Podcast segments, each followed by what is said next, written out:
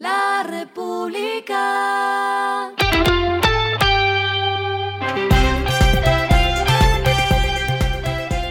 Al final de la jornada, esto es lo que debes saber sobre el comportamiento de los negocios, las finanzas y la economía. Las movidas de hoy fueron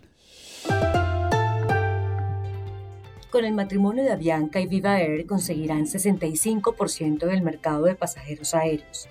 Aunque las compañías conservarán sus marcas, esta alianza estratégica que se llamará Investment Vehicle One Limited los pone en el liderazgo del mercado low cost. Se espera la aprobación de este acuerdo por parte de las autoridades de la SIC y de la Aerocivil.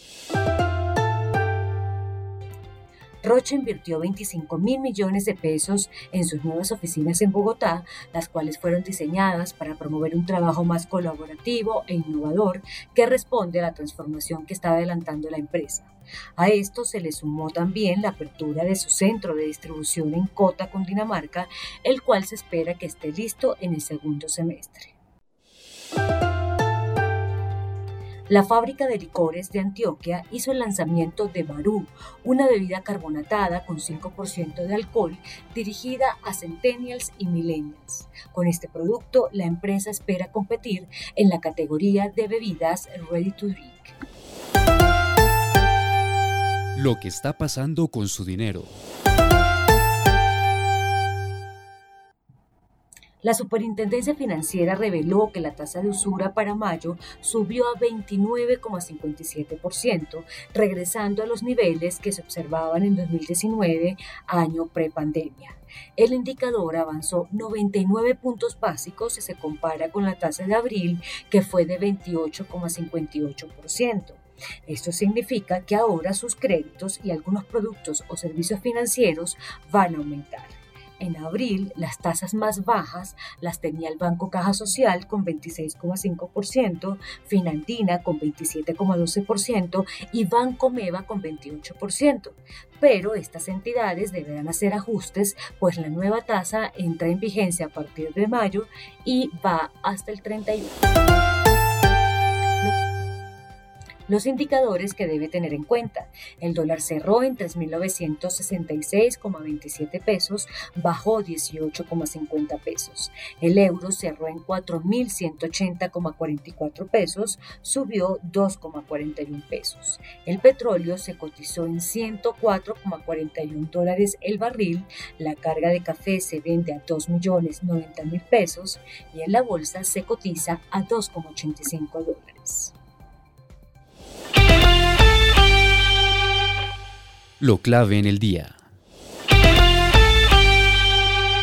El DANE reveló que la tasa de desempleo en marzo se ubicó en 12,1%, 2,6 puntos porcentuales menos si se compara con el mismo periodo del año anterior, cuando el indicador fue de 14,7%. La población desocupada es de 2,9 millones de personas en la actualidad. También hoy fue clave la reunión de la Junta Directiva del Banco de la República para tomar la decisión sobre la tasa de intervención por tercera vez en el año. En esta ocasión decidieron un incremento de 1% en la tasa de política monetaria, por lo que pasó de 5% a 6%. Con esto ha duplicado su valor desde inicio de año, ya que inició en 3%. A esta hora en el mundo.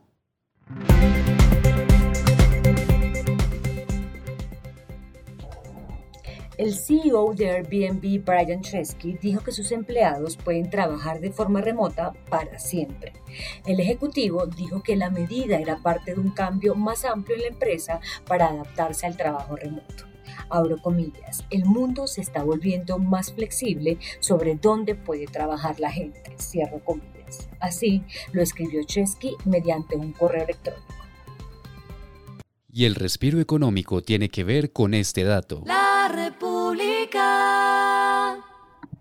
Se acerca el fin de semana y les traigo este dato curioso sobre vinos. Por primera vez en cuatro años el consumo de vino aumentó casi 1% hasta llegar a 236 millones de hectolitros.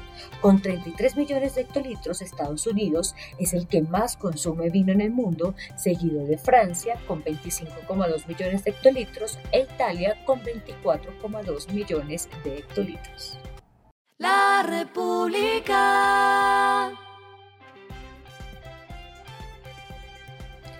Y finalizamos con el editorial de mañana. Las cifras de la economía estadounidense obligan a Colombia a rehacer sus números. Esto fue Regresando a casa con Vanessa Pérez.